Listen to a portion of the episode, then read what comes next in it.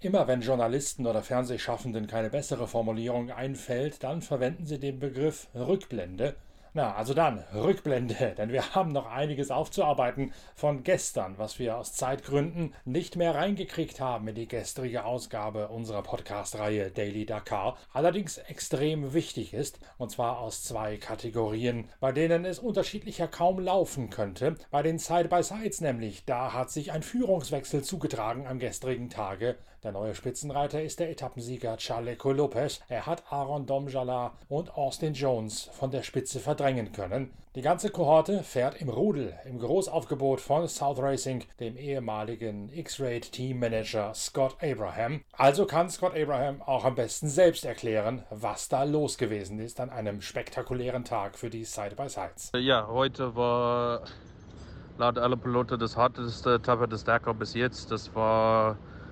unglaublich viele Steine. Das war eine sehr harte, äh, sehr intensive äh, Etappe mit sehr viel Navigation. Ähm, heute der Chileco hat eigentlich eine Meisterklasse äh, hingelegt. Ähm, ja, er hat äh, keinen Reifenschaden gehabt, war perfekt mit, Navigation und man sieht das in die Zeiten. Äh, auf die Monster Can-Am Seite, die beide, die Jones und der Domsale und der Barilla hat ähm, Plattfüße gehabt äh, durch diese steinige Piste. Der Jones hat ähm, eine Doppelplattfuß um Kilometer 90 gehabt und muss dann 290 Kilometer ohne Reserverad dann fahren. So musste das äh, so in Damage Control gehen und äh, das Geschwindigkeit komplett abschrauben oder zurücknehmen, äh, ausholen. Ähm, ja, und dann auf äh, äh, ja, allgemein sind, sind wir weit im Rennen. Das wird jetzt ein Kampf zwischen Domsale, Jones und, äh, äh, und äh, Chaleco. Und klar, der, der Varela ist äh, nicht außer, außer, außer Gefecht. Äh, große Änderung heute, der Seth Quintero in die T3-Klasse hatte Probleme gehabt, so dass es die letzte, letzte von den OT3 sind außer, äh, in, außer das Gesamtwert oder die sind immer noch in Gesamtwertung, aber weit hinter. Der Sergei Karakin hat auch äh, Probleme gehabt und der Salah Saif, der Saudi, was war sehr, sehr schnell Anfang, hat dann heute Morgen im Kilometer 2 eine äh, große äh, Unfall gehabt und äh, in die Steine gegangen, muss auf sein T4 warten. So, das hat sehr viel nach vorne geendet. Äh, ja, Überraschung des Tages, äh, wieder der Khalif Alatir, der Bruder von Nasser und auch der Merrick Gottsal, der ist die Ultra-Brüder von der Michal Gotzel. Ähm, beide, beide sind, die sind auch bei uns im Team. Und äh, ja, die haben eine, die haben in den letzten Tagen sehr gute Etappen hingelegt und äh, kommen nach vorne. Und auch dann die Saudi-Entwicklungsfahrer äh, Said Al-Mori, er war auch dann diese, äh, heute in die Top 20. So ja, da kommen viele Sachen äh, nach vorne. Das wird auch noch eine lange Rallye gibt. Es gibt noch 1300 Kilometer Etappen zu fahren. Äh, morgen 377 und dann danach die riesige 500 auf Kilometer, wo alle ein bisschen Angst haben. Aber lass mich schauen, was die nächsten Tage bringen. South Racing Boss Abraham hat's gesagt. Seth Quintero mit dem deutschen Beifahrer Dennis Zenz von Problemen heimgesucht. Wir haben Dennis Zenz erreicht. Und zwar, ihr hört es gleich im Hintergrund noch unterwegs, denn Dennis Zenz befindet sich mit Seth Quintero und dem OT3 von Overdrive bis in die späte, späte Nacht hinein am Abschleppseil seines Fast Assistant Service Trucks wird zurückgeschleppt ins Biwak. Und warum das Ganze? Ja, kurzes Update aus der Wüste. Ähm, wir haben noch 140 Kilometer ins Etappenziel. Äh, hängen hinter unserem Fast Assistant Truck von äh, Overdrive. Tag hat sehr gut angefangen. Die ersten zwei Splits äh, haben wir unsere Etappe angeführt, konnten sogar zwischenzeitlich, glaube ich, virtuell die, die Führung in der Gesamtwertung bei den Lightweight Vehicle äh, übernehmen. Ähm, ja, bis wir dann irgendwie Kilometer 100, 110 äh, ersten Plattfuß bekommen haben. Ähm, zweiten Slowly Puncture dann beim, ähm, beim Refuel bei Kilometer 200 circa. Ähm, und äh, von da, da an nahm das Drama dann so einen Lauf, äh, circa 10 Kilometer später. Ähm, ja, ist dann im sechsten Gang äh, das Getriebe gebrochen. Ja, shit happens. Das ist Dakar. ähm, nach vorne schauen. Wir, wir schauen auf jeden Fall, dass wir es äh, heute noch ins Biwak schaffen, dass die Jungs äh, über Nacht reparieren und wir dann möglichst morgen wieder starten können ähm, und noch auf Zeitenjagd gehen. Ich habe es in unserem Video zur heutigen Morgenlage auf dem YouTube-Channel der Zeitschrift Pitwalk schon mal gesagt. Diese ganze Side-by-Side-Szene und Lightweight-Szene ist ziemlich unübersichtlich. Es gibt da ein ganzes Rudel, eine ganze Heerschar von verschiedenen Unterwertungen, auf die einzugehen sich ehrlich gesagt nicht sonderlich lohnt, weil das Ganze mehr formal juristisch zu betrachten ist und nicht unbedingt sportlich. Entscheidend ist, es gibt eine kumulierte Wertung für die Leichtgewichte, in denen sie alle mitfahren. Sowohl die Can-Ams und Polaris aus der Side-by-Side-Wertung auch die Prototypen von OT und Overdrive und auch die Prototypen von X-Rate. Das allerdings nur, weil die ganz neu sind. Die gehören eigentlich einsortierterweise später mal in die Side-by-Side-Wertung, also gegen Can-Am und gegen Polaris. Und die beiden Side-by-Side von Yamaha, von X-Rate sind beide noch unterwegs, allerdings unter völlig unterschiedlichen Vorzeichen. Bei Matthias Ekström hat es einen Motorschaden gegeben vor mittlerweile drei Tagen. Der Motor ist mittlerweile wieder repariert worden. Matthias Ekström fährt allerdings quasi außer Kontrolle Konkurrenz mit in der sogenannten kleinen Dakar, also der Dakar Experience, eine Wildcard-Wertung für all jene, die eigentlich schon draußen sind, die aber trotzdem noch ins Ziel kommen möchten und sollen. Ekström sammelt damit gemeinsam mit seinem Beifahrer Emil Bergquist für die X-Rate Neuentwicklung wertvolle Erfahrung, denn das Side-by-Side -Side ist ja gerade erst im September überhaupt auf Kiel gelegt worden und kurz vor der Bacher Hail im Dezember vom Stapel gelaufen. Darum ist das hier noch das neueste Produkt, gleichzeitig allerdings schon extrem gut aussortiert produziert und sehr gut dabei, wird dem Ruf von X-Rate also in allen Belangen gerecht. Auch das zweite mit Camelia Liparotti und Annette Fischer, der einzigen reinen Damenbesetzung im Felde. Liparotti und Fischer sind trotz eines Aufhängungsbruchs, eines abgescherten Bolzens auf der Marathon-Etappe noch mit dabei und in jener der vielen Unterwertungen, die für diese Yamaha X-Rate Quads relevant ist, da liegen Liparotti und Fischer seit gestern sogar auf der zweiten Position in der Gesamtwertung.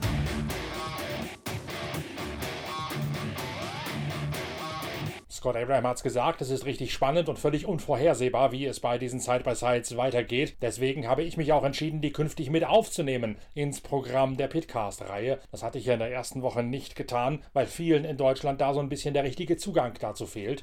Ganz anders sieht es bei den LKW aus. Das sind eigentlich die Publikumslieblinge, diese Dickschiffe der Wüste, die so unglaublich spektakuläre Bilder produzieren. In diesem Jahr allerdings ist's Essig. Da ist die LKW-Wertung eine ziemlich blutleere Veranstaltung geworden. Kamas dominiert das Ganze scheinbar nach Belieben auf den Plätzen 4 und 5 in Aleslo Preis und Martin Matzig, zwei Tschechen, die intern sich ein Prestigeduell liefern. Martin Matzig hat mit seinem Iveco die gestrige Etappe gewonnen, aber an der Spitze, da sind die Kamas über alle Berge. Nicht mehr mit mit dabei ist der neue Hybridtrag von Gerd Heusing, der zwischendurch mal Sechster gewesen ist, dann einmal lange repariert werden musste. Dieser Hybrid-LKW ist von Mario Kress, einem deutschen Tuner, entwickelt worden. Mario Kress hat neben dem ausgeschiedenen Hybrid-LKW auch noch den LKW von Martin van den Brinke, diesem kultigen Niederländer, mitentwickelt. Der fährt noch, hat allerdings ebenfalls keine Chance gegen die Kammers. Und darum gibt es natürlich drei wichtige Fragen an Mario Kress, den LKW-Insider. Was ist mit dem Hybrid-LKW von Gerd? Hösing passiert? Ist Kamas wirklich so überlegen, dass die ganze Lkw-Wertung momentan fade wird? Und wie geht's Martin van den Brink, der auf den Plätzen 6 und 7 sich einpendelt in den Tageswertungen?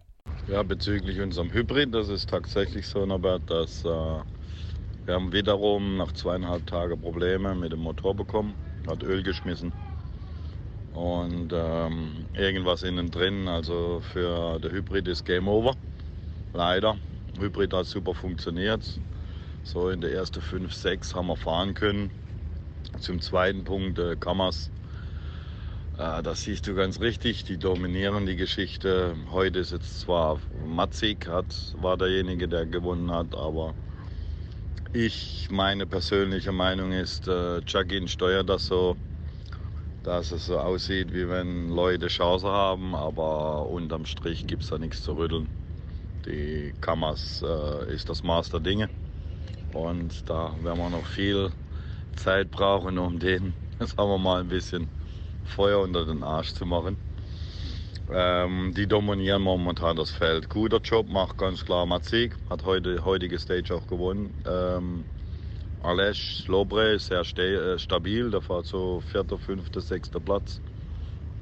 Unser Martin äh, van der Brink mit der konservativen Technik Sieht ganz, ganz gut aus, das passt. Äh, der ist momentan auf dem achten Platz overall und äh, ich denke, wird bis Ende das auch so weiterhin, weil die zwei Tschechen, Lobre und Matzig, werden, denke ich mal, sich noch ein richtiges Duell bieten, wer der beste Tscheche wird. Und äh, da gibt es auch ja, eventuell die Möglichkeit, dass da der ein oder andere ausfällt.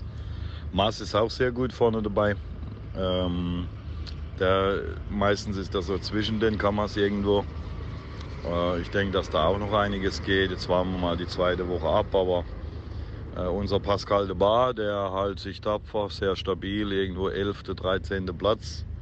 Und da gibt es auch noch eine relativ gute Chance, irgendwie in die Top 10 reinzurutschen, wenn er stabil bleibt.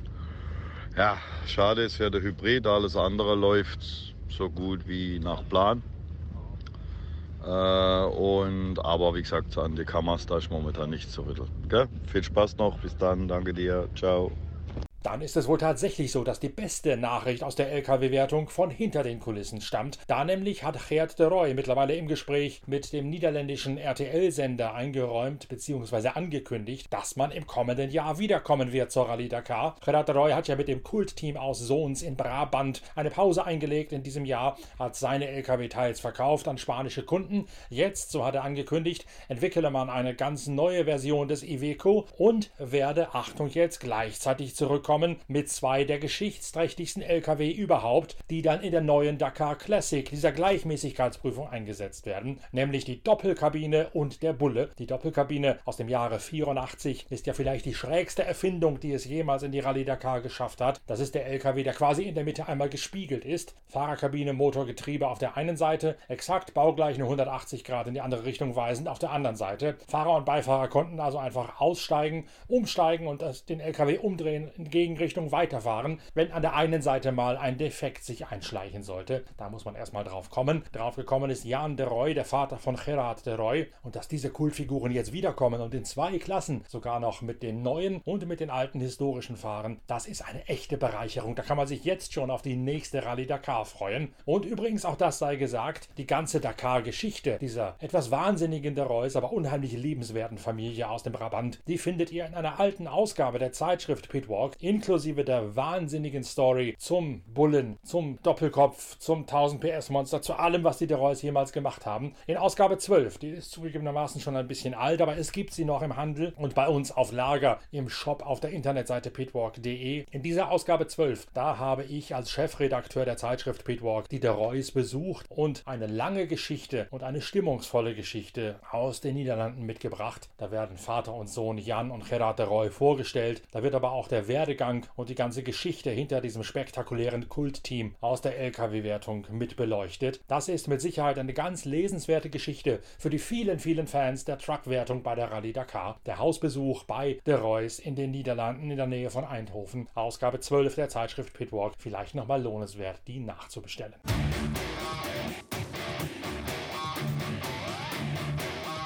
Heute ist die Etappe von Neom hoch in die Berge bis nach Al-Ula relativ kurz gesteckt. Gleichzeitig aber haben alle einen Höllenrespekt vor der steinigen Auffahrt durch die Serpentinen mit den vielen Geröllbrocken und spitzen Steinen. Reifenschäden, Fehlerquellen bei der Navigation und auch Sturzmöglichkeiten bei den Bikes lauern noch und nöcher auf dieser spektakulären Prüfung, die hoch hinaufführt ins schroffe Felsengebirge oberhalb von Neom nach Al-Ula nämlich. Dieser Gebirgszug trennt ja die Küste des Roten Meeres von den Wüsten im Hinterland Saudi-Arabiens. Es ist ein Hochgebirge. Matthias Walkner hat es so schön gesagt, es ist wie Motorradfahren auf dem Mars. Und heute ist es noch einmal eine Spur schlimmer zu erwarten. Deswegen haben die Organisatoren auch auf der Wertungsprüfung ausnahmsweise eine Art Boxengasse zugelassen. Die Service-LKW aus dem Biwak dürfen von Neom da quasi eine Pause machen und zum Beispiel zum Reifenwechsel und zu Notreparaturen die Autos und Motorräder in Empfang nehmen, falls man auf dieser knüppelharten Etappe etwas zu reparieren hat, um überhaupt weiterzukommen. Eine Vorsichtsmaßnahme und auch eine Konsequenz aus den vielen Materialschäden, aus den vielen Problemen und ja, auch den vielen Stürzen bei den Motorrädern der letzten Tage. Heute ist es kurz, aber heute ist es brutal.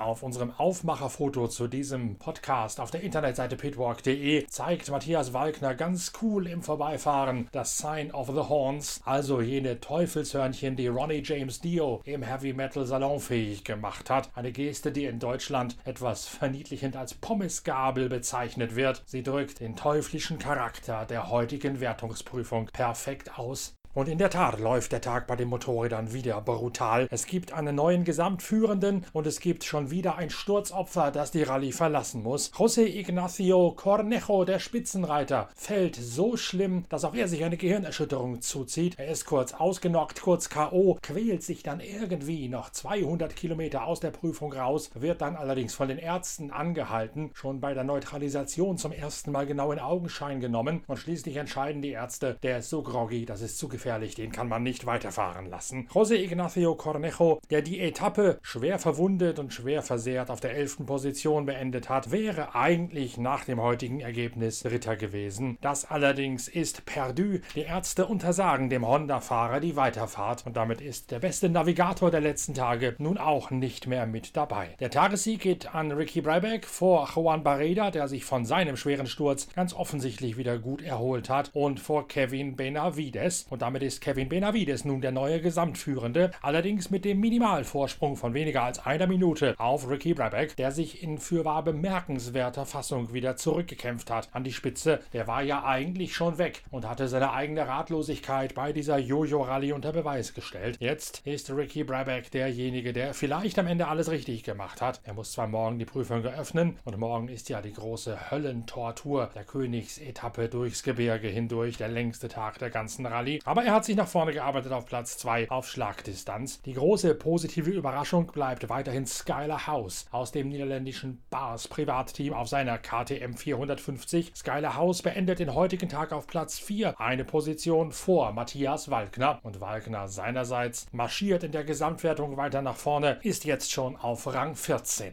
Vor ziemlich langer Tag ist wieder vorbei, ähm, obwohl von den Kilometer her war es gar nicht so lang, 342, aber es hat sich extrem lang angefühlt.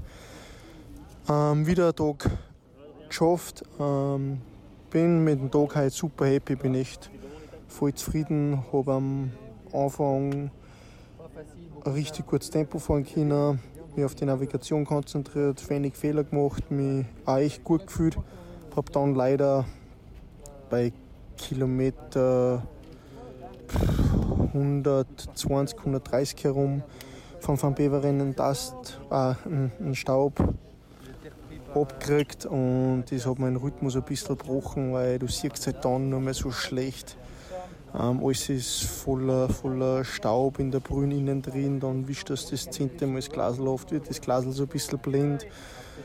Das Rotbuch siehst du nicht mehr gescheit, das war dann echt mega, mega schwer und war immer wieder so wie eine Ziehharmonika. Ähm, und da ist wieder gegangen vom Wind, da musst dann voll andrucken, dass du drauf bleibst bei ihm oder sogar vorbeikommst und dann auf einer schnellen Piste staubt es wieder Vollgas, wo es dann wirklich in, mit 130, 140 in der Staubwand reinfährst, wenn da irgendwas dahinter ist, der Stein oder so, dann ja, ist, ist nicht optimal.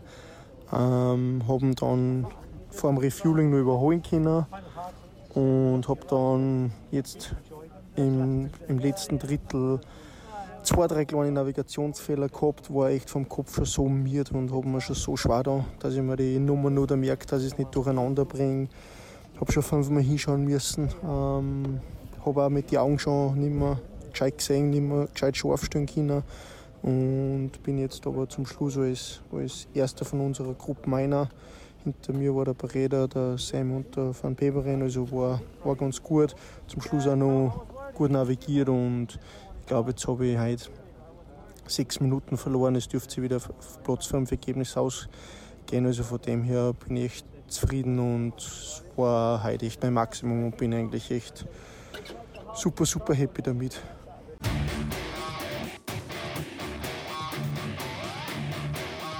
Bei unserer obligatorischen Schalte live rein ins KTM-Biwak ist die Stimmung ein bisschen gedrückt. Vor allen Dingen bei Sam Sunderland, denn der hat heute jede Menge Zeit eingebüßt. Er sagt, das liege an einem happigen Verfahrer. Er sei im Kreise herumgeirrt, weil er, nachdem er sich einmal falsch orientiert hatte und falsch abgebogen sei, in einem offenen Gelände nicht wieder den Weg zurück auf den eigentlich angedachten Weg, den eigentlich angedachten Pfad gefunden hätte, hätte die Spuren nicht wiedergefunden. Das ärgere ihn selbst, er sei enttäuscht über sich selber, auch wenn er natürlich alles gegeben hätte, das Tempo sei hoch und die Navigation sei heute sehr schwierig gewesen.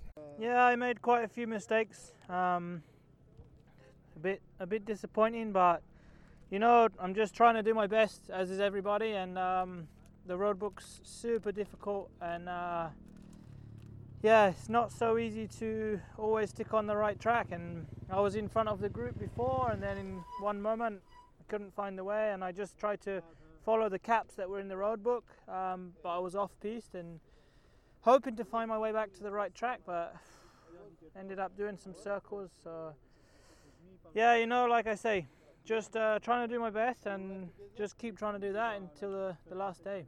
Auch wenn der große Hammer, die große Killer-Etappe Nummer 11 morgen erst kommt, so sieht es jetzt doch schwer danach aus, als sei das die Vorentscheidung, zumindest zu Lasten von KTM und zugunsten von Honda. Und auch Sam Sunderland muss bei unserer Schalte live hinein ins KTM-Biwak konzedieren. Die Honda-Jungs würden vor allen Dingen eine sehr gute Arbeit leisten, immer dann, wenn sie die Prüfungen eröffnen müssten. Yeah, the boys are doing a good job opening the stages and uh, not losing much time, so.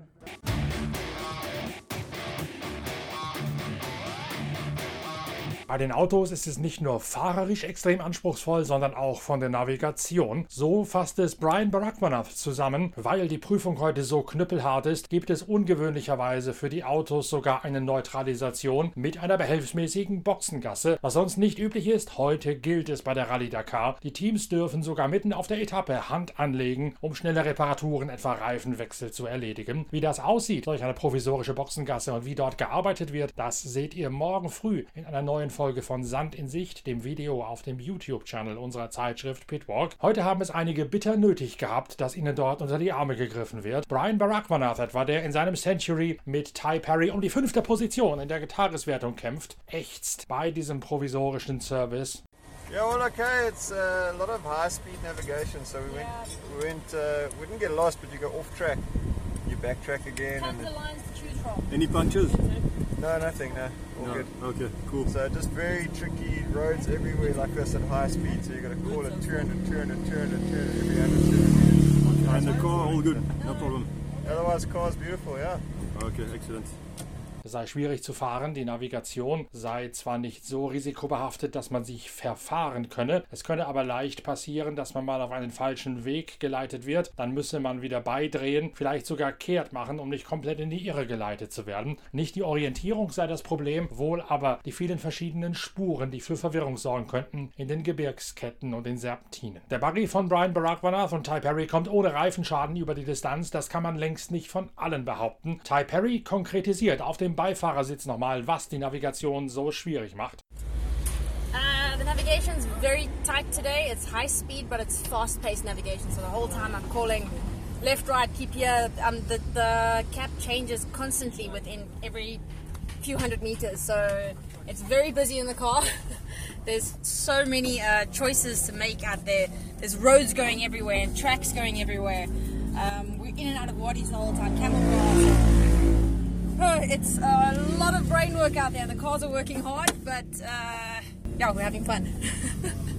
Man müsse unheimlich viele Informationen in wahnsinnig schnellem Tempo runterrappeln und sich dabei immer noch auf den Aufschrieb und gleichzeitig auf den Blick aus dem Fenster konzentrieren. Vor allen Dingen das schnelle Verarbeiten und das schnelle Vorlesen der vielen Informationen binnen kürzester Abfolge mache alles sehr schwierig und anspruchsvoll. Man sei quasi dauernd am Reden und Erzählen. Der Tag endet spektakulär, nämlich mit einem weiteren Sieg von Yazid Al-Raji und Dirk von Sitzewitz. Die beiden, die zweimal mit ihrem Toyota Hilux von Technikproblemen gebeutelt worden sind, halten sich schadlos, wann immer es ihr Material hergibt. Yazid Al-Raji kommt mehr und mehr in die Rallye rein, fährt sehr aggressiv und Dirk von Sitzewitz lässt auch vergessen, dass es für ihn die erste Rallye Dakar seit seinem schweren Unfall bei der Bacha Ungarn im Jahre 2019 ist. Heute eine weitere Glanzleistung sowohl von Fahrer Al-Raji als auch Beifahrer von Sitzewitz. Und das, so weiß der Schleswig-Holsteiner zu berichten, obwohl es nicht ohne Dramen und ohne Konflikte im Cockpit ausgegangen ist. Um, war ein heißer, heißer Ritt heute.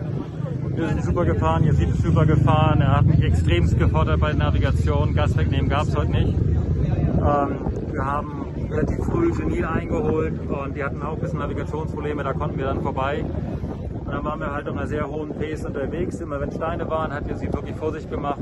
Aber ansonsten tolle Attacke, also fragt nicht nach Sonnenschein. War heftig heute wieder. Und dann 22, 23 Kilometer vom Ziel haben wir hinten rechts am Plattfuß bekommen. Ich wollte wechseln, er nicht. Dann sind wir mit dem Plattfuß ins Ziel gefahren.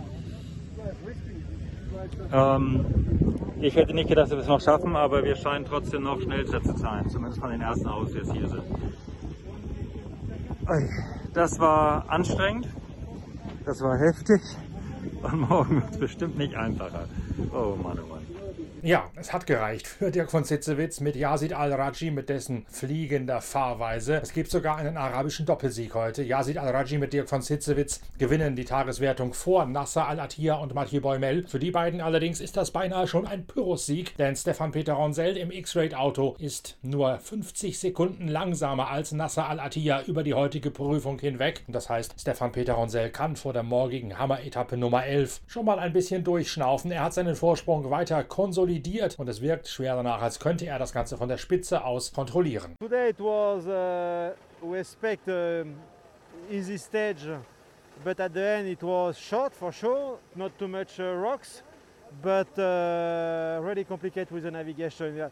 It's look like uh, they try to to lost uh, to to lost uh, all the competitors, you know, and uh, for sure in, uh, inside the cockpit we feel some uh, some pressure because uh, yeah when we start to lose the track, the line, uh, we don't know exactly where we are and we, we feel that there is a tension. Es hätte ziemliche Anspannung im Auto geherrscht, weil die Navigation so schwierig gewesen sei und weil sowohl er als auch sein Beifahrer gewusst hätten, der kleinste Fehler, dann kann einen das fürchterlich weit vom Weg abbringen und sofort massig Zeit kosten. Deswegen hätte man mit Gewalt versucht, genau diese Fehler zu vermeiden und dadurch hätte sich die Spannung immer weiter aufgeschaukelt. Kubab Schigonski und Timo Gottschalk sind heute hinter Carlos Sainz und Lukas Cruz Tagesfünfte. Damit manifestieren sie weiterhin ihren vierten Platz in der Gesamtwertung. Brian Barackmanath und Ty Perry verlieren im zweiten Teil Teilabschnitt noch vier Positionen und sind einigermaßen traurig, als sie im Ziel ankommen, denn eigentlich hätten Barackmanath und Perry damit gerechnet, dass sie hier ebenfalls mit unter die ersten drei fahren könnten. Hey guys, so we just finished the uh, stage 10. Yeah. Uh, bit of a frustrating day. Lots of uh, little tracks all over the place. You- Yeah. We couldn't really put the hammer down because each time you try and put the hammer down, there's uh, another road that you've missed. Very fast paced navigation Yeah. there. So there were like every 100 meters there was a call here, call there. offline very often uh, because there are so many lines going everywhere and all heading in the same direction. So you can be on any track at any time and you could be slightly off. Alle 100 Meter hätte es eine Navigationsansage gegeben. Auch das sei nötig gewesen, weil es sehr viele verschiedene Spuren in alle möglichen Himmelsrichtungen gegeben hätte. Und wenn man einmal falsch abbiegt und einer falschen Spur folgt, dann sei man unweigerlich verratzt. Deswegen hätte man keine Chance gehabt, das wahre Potenzial des Century auszufahren und wie er es nennt, put the hammer down, also mal wirklich Vollgas zu geben über einen längeren Zeitraum der Prüfung hinweg. Yeah, so at least correction. at least seven or eight times we were offline, you know, looking for the track again. So anyway, we're learning from it. It's it's definitely uh, a type of navigation that takes experience. So we'll we'll get into it slowly. And uh, yeah, at least a clean day with the car. No no issues with the car. We didn't hit anything. We had a, a good safe day in the car. So Lots of dust. yeah, We've got some dust. trains of quads and Yeah, yeah. We nearly hit a quad at the end looking for a waypoint. Luckily, we didn't because uh, we have such bad visual out the side windows. But uh, at least he was cool about it. We chatted to him at the finish. Cheers. Sieben bis achtmal hätte man sich wieder korrigieren müssen, weil man einer falschen Spur nachgefahren sei. Ty Perry wirft ein, die Spuren wären quasi gemeinsam losgefahren und dann plötzlich in alle möglichen Richtungen auseinandergestoben. Das Ganze klingt bei der Schilderung von Ty Perry, der kleinen Südafrikanerin, ein bisschen so, als ob man an einem Hauptbahnhof losfährt und sich dann plötzlich die einzelnen Gleise verschwenken und ihre jeweilige Richtung einnehmen. So ähnlich muss es draußen auch gewesen sein und das hat die Navigation ganz offensichtlich so schwierig gemacht. Da hilft dann auch das Fazit von Brian Barackmanath nichts mehr, dass immerhin das Auto klaglos gelaufen sei. Am Ende ist es für ihn eben nur Platz 9, geschlagen von Mathieu Serradori in dessen Century und nur knapp vor Nanni Roma, der Zehnter wird in seinem Pro Drive Hunter. Eine gewaltige Leistung leist, liefert Marcello Gastaldi ab, der Brasilianer, dessen Century in der Zwischenzeit bereits zweimal quasi rund erneuert werden musste. Bei den Südafrikanern jagt eine Nachtschicht die andere. Marcello Gastaldi mit seinem Auto auf der 11. Position vor Benediktas Vanagas in einem privaten Toyota.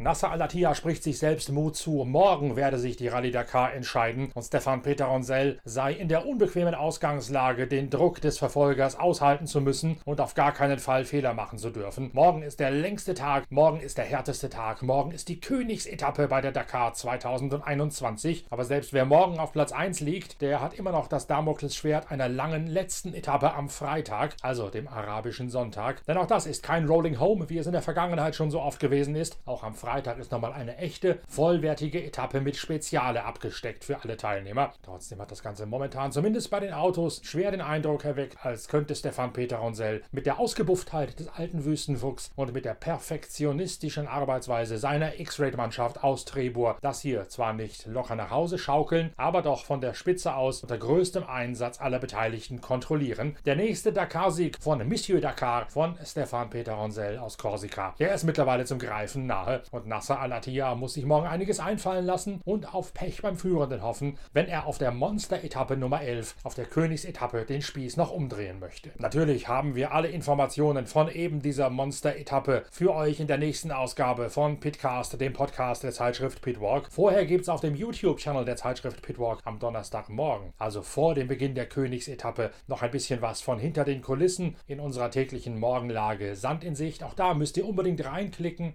und natürlich müsst ihr ihr unbedingt die aktuelle Ausgabe der Zeitschrift Pitwalk lesen mit dem großen Rallye Dakar Special aus der Motorradwertung. Wir arbeiten hinter den Kulissen schon an den nächsten Geschichten, an der nächsten Ausgabe der Zeitschrift Pitwalk. Da wird natürlich die Rallye Dakar auch einen massiven Themenschwerpunkt bilden. Könnt ihr euch schon mal drauf freuen. Die wird im Februar erscheinen und wir sind bereits mittenmang in der Produktion. Jetzt aber verfolgen wir zunächst einmal gemeinsam die heiße Schlussphase des größten Abenteuers der Welt. Das, so habe ich das Gefühl, von Jahr zu Jahr immer verrückter wird. Das kann auch mal was geben morgen, sagt wieder mit dabei, wenn es heißt Daily Dakar, der Pitcast, also der Podcast eurer Lieblingszeitschrift Pitwalk. Bis bald, danke fürs Reinhören, gesund bleiben und zu Hause bleiben, euer Norbert Okenga.